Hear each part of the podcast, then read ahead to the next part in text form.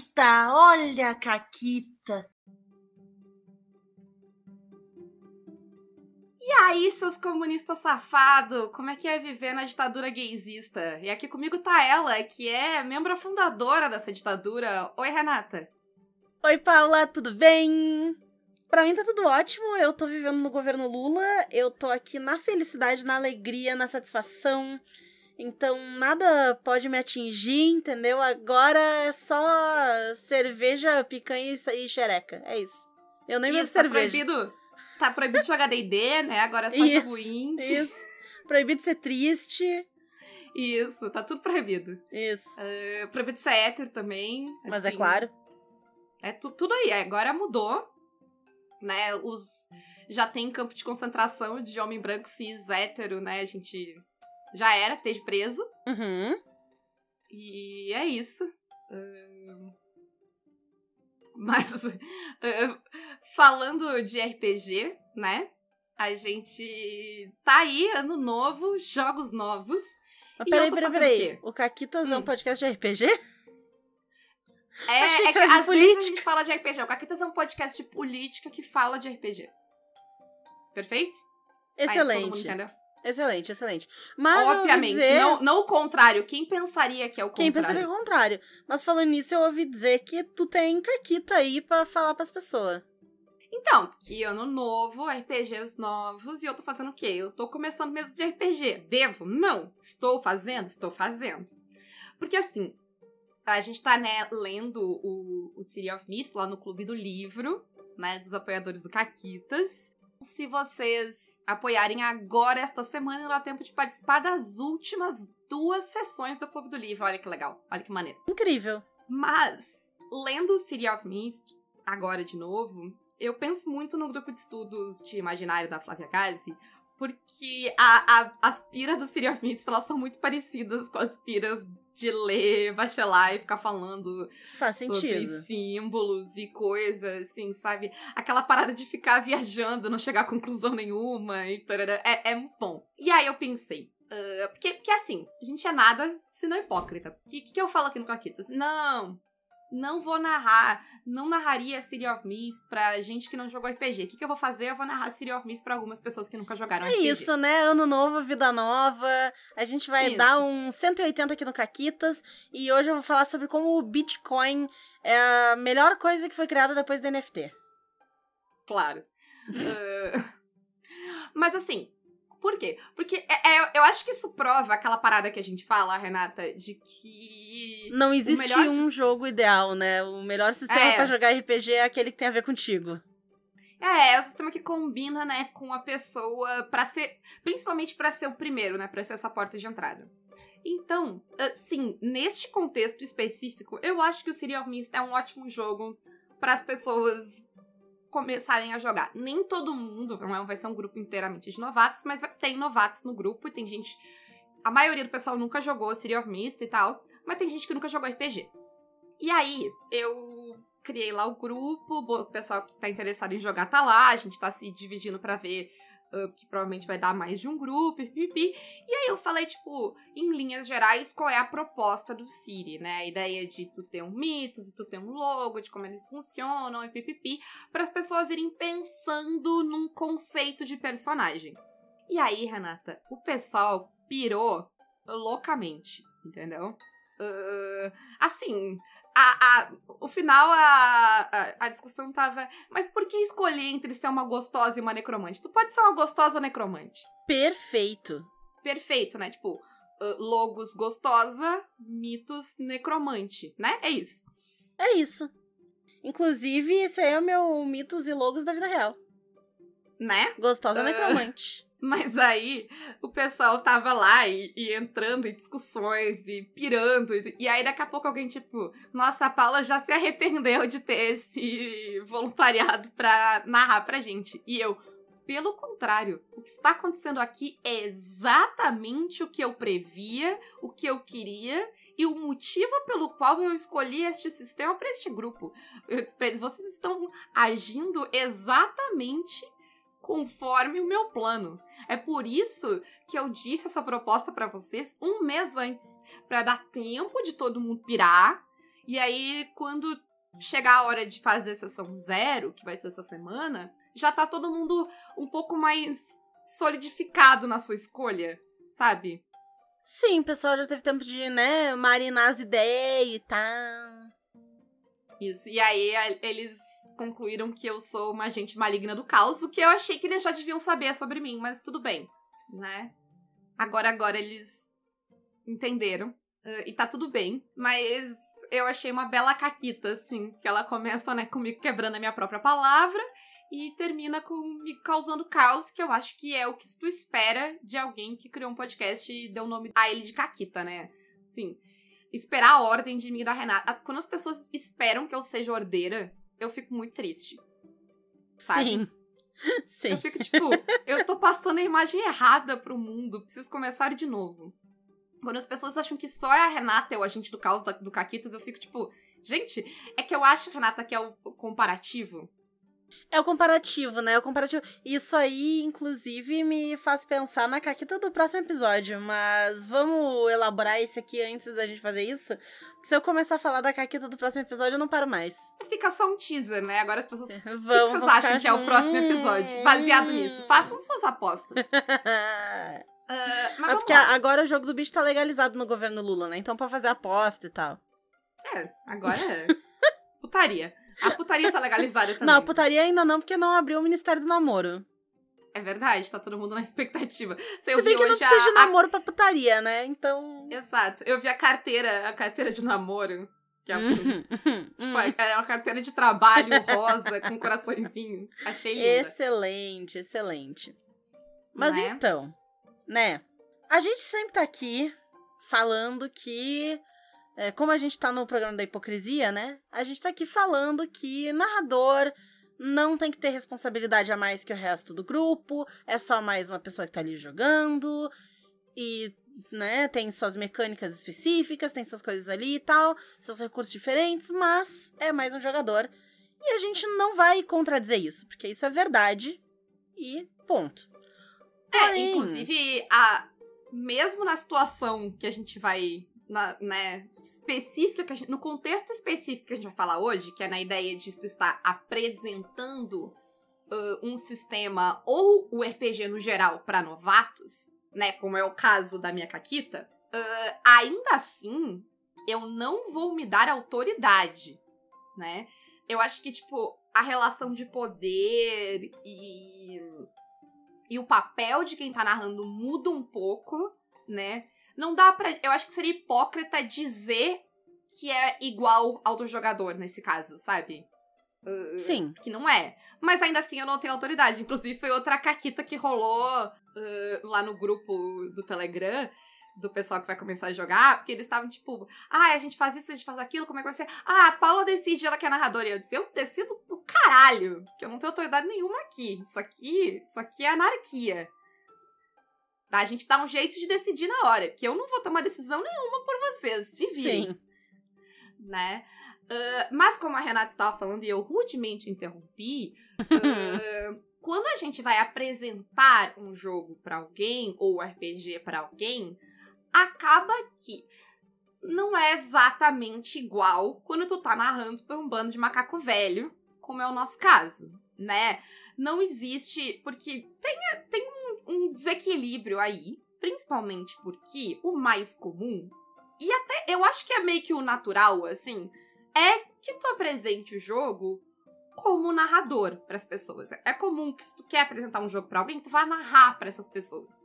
Sim. Porque é meio que a lógica, né? Porque tu já é a pessoa que conhece o jogo, tu talvez já tenha jogado, se tu não jogou, ao menos tu leu, porque se tu tá apresentando esse jogo para as pessoas, é porque ele te interessou. Então tu quer que elas joguem e aí tu conhece ele em algum grau ao menos, né? Então tu traz esse jogo, tu já tem algum contato com ele e como quem narra costuma ter um papel que às vezes é um pouquinho mais complexo que jogar, mais por uma questão de manejo de recursos e de quantidade de mecânicas que tu tem que saber e que tu pode usar, controlar, etc. Então costuma ser uma função um pouquinho mais complexa do que a de jogador que tem a sua uma ficha ali e os seus recursos ali, né, do seu boneco. É, mesmo, mesmo em jogos em que esse equilíbrio uh, em termos de poder narrativo é muito dividido, em termos de complexidade e recursos, o papel do narrador tende a ser mais complicado. Né? Mesmo, sei lá, tô pensando no City of Mist, no, no Sétimo Mar, em PBTAs, ainda assim, como narrador, tu tem mais coisa na tua mão, né? Mais personagem, Uhum. uh, mais informações, porque tu tem informações sobre o mundo inteiro. E mesmo em sistemas em que o metagame faz parte, tipo City, tu ainda controla mais o mundo. Tu é, tu é mais responsável pelo mundo, né? Do que o jogador. Porque o, tu sabe o mistério, tu sabe os NPCs, tu sabe os lugares. Uh, e mesmo que, tipo, tu não vá ter que preparar tudo isso antes, lidar e improvisar e manejar essas coisas uh, acaba complicando mais, né? Eu acho que um bom indicativo é o jogador, ele precisa saber como funciona a ficha dele, né?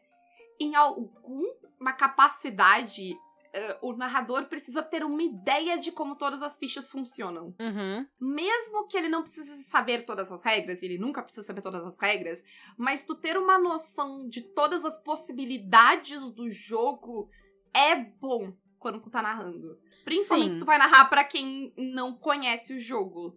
Sim, é? porque são dois, dois frontes aí, né? Se a pessoa já conhece o jogo, é bom tu saber pra saber o que esperar, pra saber que tipo de obstáculos mexer ali, como manejar e tudo mais. E se tu não e, e se as pessoas não conhecem o jogo, pra tu poder indicar e ajudar se a pessoa tá ali meio, ah, não sei o que eu faço, não sei como, né, ah, que mecânica usar ou como fazer, porque às vezes o pessoal fica perdido se nunca jogou antes, é bem comum. A pessoa olha aquilo e tipo, meu Deus, eu não sei o que fazer. E aí, se tu conhece a ficha dela, tu lembra, ah, tem tal coisa, tu pode usar, tem tal recurso, tem tal habilidade, nanana. Tu vai e ajuda a pessoa. E isso acaba sendo uma camada a mais que tu, como narrador, quando tá apresentando o jogo pras pessoas, ganha de, entre aspas, não, não chega a ser bem uma responsabilidade, mas é uma camada a mais nesse papel que tu assume. É um papel a mais, né? É Isso. uma, tipo. É Que uma outra. o- Tu acaba virando meio que o instrutor do jogo também, sabe? O professor do jogo. Isso. E assim, esse papel precisa ser do narrador? Não, de forma alguma. Mas assim, a gente vive no mundo real e vamos, né, ser honesto aqui com todo mundo. Normalmente, eu diria que, sei lá, 99% das vezes, esse papel é do narrador. É, até porque, como é que tu vai narrar um jogo que tu não conhece? É, mas tu pode, tipo, nunca ter jogado e só ter lido. É, sim. Né? Mas jogar um jogo que tu não conhece até dá. Porque tu tem a ficha ali e dependendo do jogo, ele vai ser às vezes reativo, ou então é uma coisa muito mais de tu descreve de uma forma bem, bem narrativa o que tu tá fazendo, e aí tu só encaixa. Já o narrador tem que ter muita noção de muita coisa. Como é que eu boto esse bicho aqui?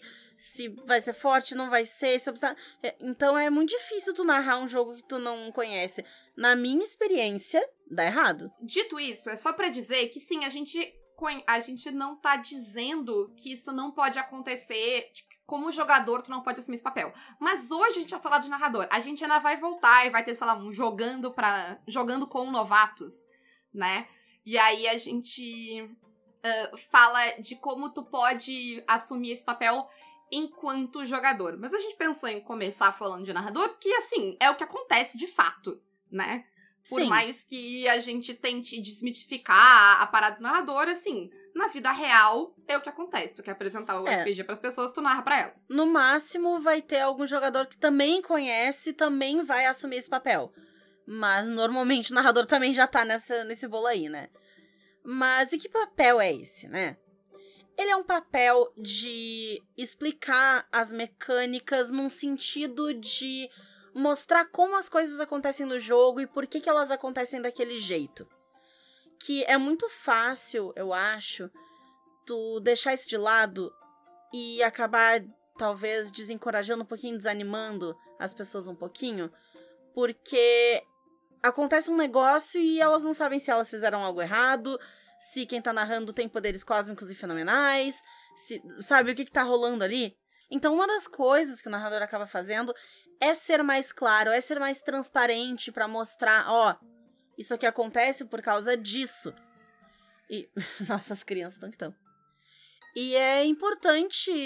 Talvez tenha gente que pense, não, mas aí vai travar o jogo. Vai ficar. Foda-se que vai travar o jogo. Vai travar o jogo. Isso, isso é uma coisa que, assim, você tá jogando com um novato, vai travar o jogo, já te digo aqui. Vai travar. Não tem. Não e existe. E por que travar o jogo? Vai travar o jogo mesmo? Ou vai só ser um jogo um pouco diferente do que tu tá acostumado e tu acha que esse jogo é travado, é, sabe? É, ele vai ser um pouco mais lentinho, tu vai precisar olhar é. ali uma burocracia um pouquinho mais. Mas que pressa é essa? Porra! Sabe? Tem, tem, tem prazo? E eu, e eu acho que uh, essa parada de desmistificar o que tu tá fazendo como narrador uh, vem a, serve até para desmistificar o narrador.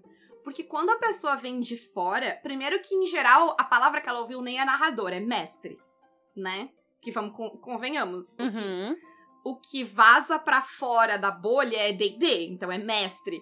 E é aquela ideia de uma pessoa que senta atrás do escudo, né? E que, e que é, sabe, e que é até maior do que o resto, sabe? Se tu parar pra pensar, o, o o narrador, ele tá sempre no, na, sabe, na ilustração, ele tá na, be, na, na cabeceira da mesa, na, atrás de um escudo. Figura central, né? É, ele tem uma mística, principalmente para quem não tá inserido na, na, nossa bolha, né, de pessoas que estão aí pensando e desmistificando essas coisas, e é muito comum é, quando eu vou narrar pra gente, não é muito comum eu perguntar, ah, o que, que vocês querem? Ah, não, tu é a mestra, tu decide. Eu decido bosta nenhuma, e mestre é o caralho. Eu, eu falo de uma forma mais legal, assim, com as pessoas, dependendo do, do grau de intimidade, é claro. Uh, mas eu acho que, tipo, explicar. E eu tendo a fazer exatamente isso. Se eu estou narrando para pessoas que nunca jogaram aquele sistema, nem precisa ser pessoas que nunca jogaram RPG. Uh, claro que se a pessoa nunca jogou RPG, é mais, eu acho até mais importante. Mas eu tendo a, eu narro a cena e depois eu narro a mecânica da cena. Ou seja, então, eu narrei a cena, às vezes até a cena já acabou. E eu, tipo, ah, rapidinho, deixa eu só explicar para vocês como eu fiz o que eu fiz. Então, eu gastei esse recurso para fazer esse negócio, eu tenho esse poderzinho, que é algo que tu normalmente não faz quando as pessoas já conhecem o sistema. Uhum. Porque elas já, mesmo que elas não saibam detalhe por detalhe, elas têm uma noção de que tipo de recurso tu usou para fazer o quê. Mas é algo que é é algo que quando eu comecei a jogar eu senti falta, porque eu não conhecia o sistema e eu não conhecia os recursos de quem tá narrando, que no geral são diferentes dos recursos de quem tá jogando. Uh, e aí eu ficava tipo, mas como assim? Eu não posso fazer isso? Como tu pode fazer isso? E aí não é nem uma questão de eu achar que a pessoa tá roubando. É uma questão de eu entender as possibilidades do ponto de vista de quem tá narrando para que eu possa jogar melhor. Porque a gente joga no metagame. Então eu saber que recursos o narrador tem e como essa pessoa pode usar esses recursos é importante porque tá na presunção de, ah, é um metagame? Sim, mas o meu personagem sabe as regras daquele mundo. E as regras daquele mundo envolvem o que o lado antagonista pode fazer, sabe? O que o mundo. Como o mundo pode reagir a mim, que é basicamente o que a pessoa que tá narrando faz. Então. Sim. Eu acho que é muito importante uh, numa questão de honestidade, até pra pessoa aprender o sistema e aprender a usar os recursos dela em relação aos meus recursos, e para desmistificar essa ideia de que não, eu não fiz isso porque eu sou o mestre e eu posso tudo. Eu fiz isso porque dentro da regra é aquela coisa de mostrar, principalmente para quem nunca jogou RPG, que eu tenho regras também. E eu tô jogando dentro das minhas regras. Elas podem não ser iguais às tuas regras, mas elas ainda são regras e elas ainda restringem o que eu posso fazer né? Sim. Dito isso, é muito importante não jogar essas regras tudo em cima da cabeça da pessoa. Porque é muita informação. Então, a, o jeito que, ao menos, eu acho, e a Paula concorda comigo, que é o mais esperto e o mais fácil de fazer isso, é ir apresentando as regras aos poucos quando elas vão se tornando relevantes. Então não adianta eu sentar com vocês e começar assim, ó. Então a gente vai jogar sétimo mar, tá? Sétimo mar, tu vai ter ali os teus atributos, vai ter ali embaixo as tuas habilidades, seus bagulho e tal. Ali do lado vai ter as tuas vantagens. A pessoa não sabe nem o que é uma vantagem. Mas eu tô falando que tem umas tuas vantagens. E aí tu vai rolar e quando tu tirar de aposta e a pessoa já tá arrancando os cabelos, que, que diabos é uma aposta? Não adianta. Sim. Eu vou Sim. dizer 40 termos que tem seu próprio significado dentro daquele sistema. A pessoa não vai entender porra nenhuma. E. O que, que adianta? Nada.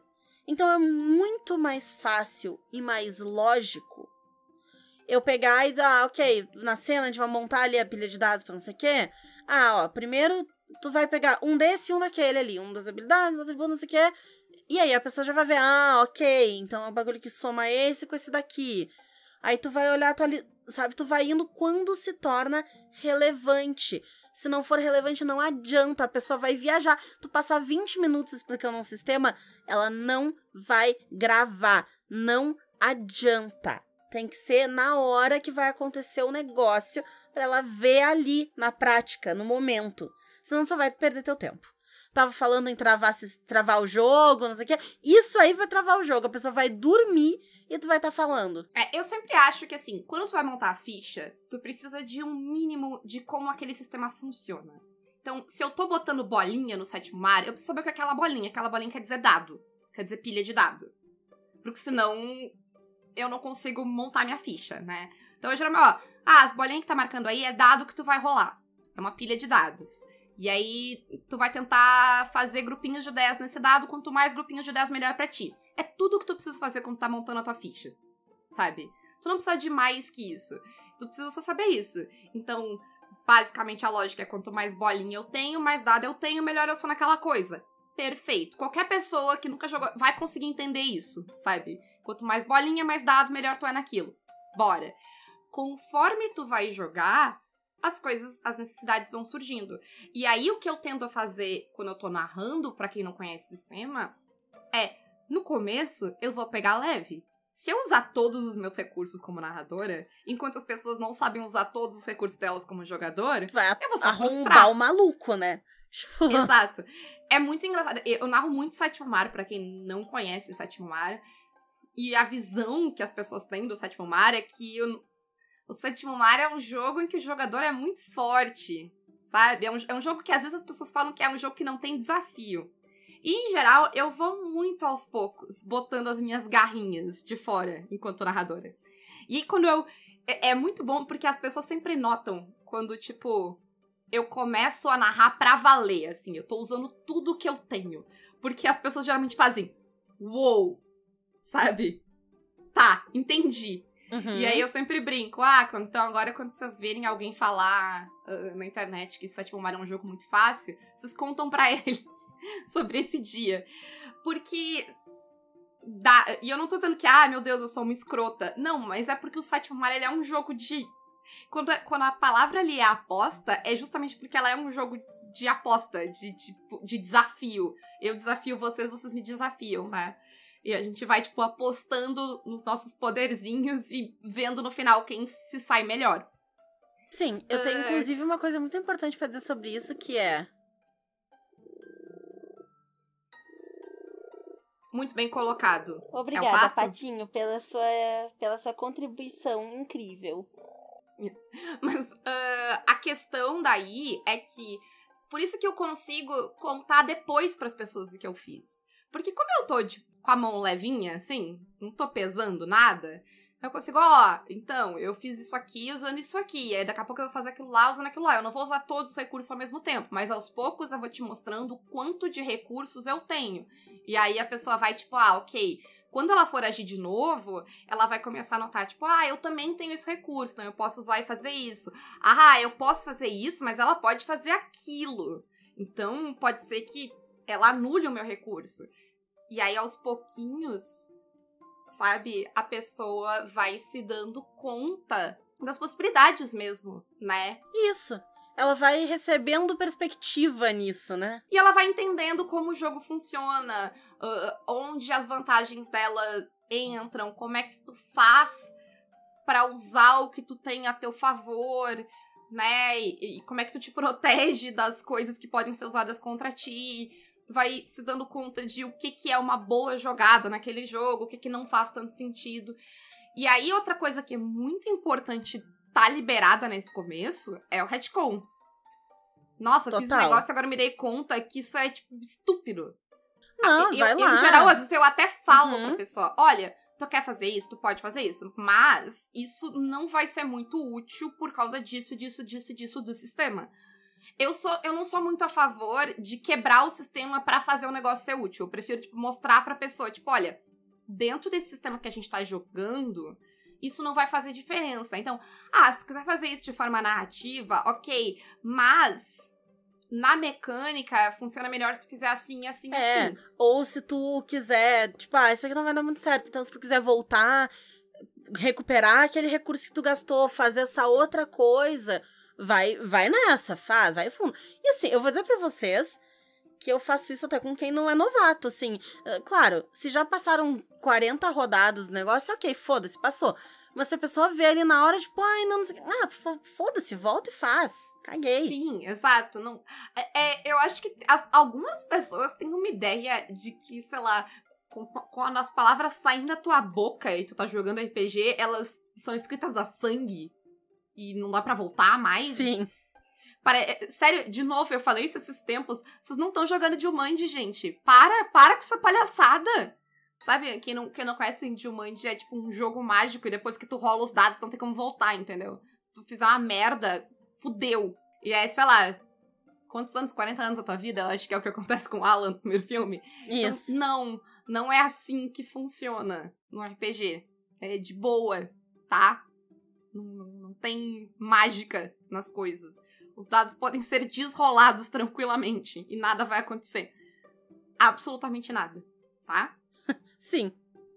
Na verdade, vai acontecer uma coisa assim: as pessoas vão ficar mais confortáveis e felizes e satisfeitas com o jogo e com a história que elas estão criando em conjunto. E com menos medo de errar, porque errar faz parte. Exato, nossa, sim, pelo Errar é muito parte do aprendizado, sabe? Sim. E às vezes errar é legal do ponto de vista de, pai, eu fiz um negócio, foi uma burrada e vai dar uma loucura na história, mas às vezes não é. E aí tu volta e pronto.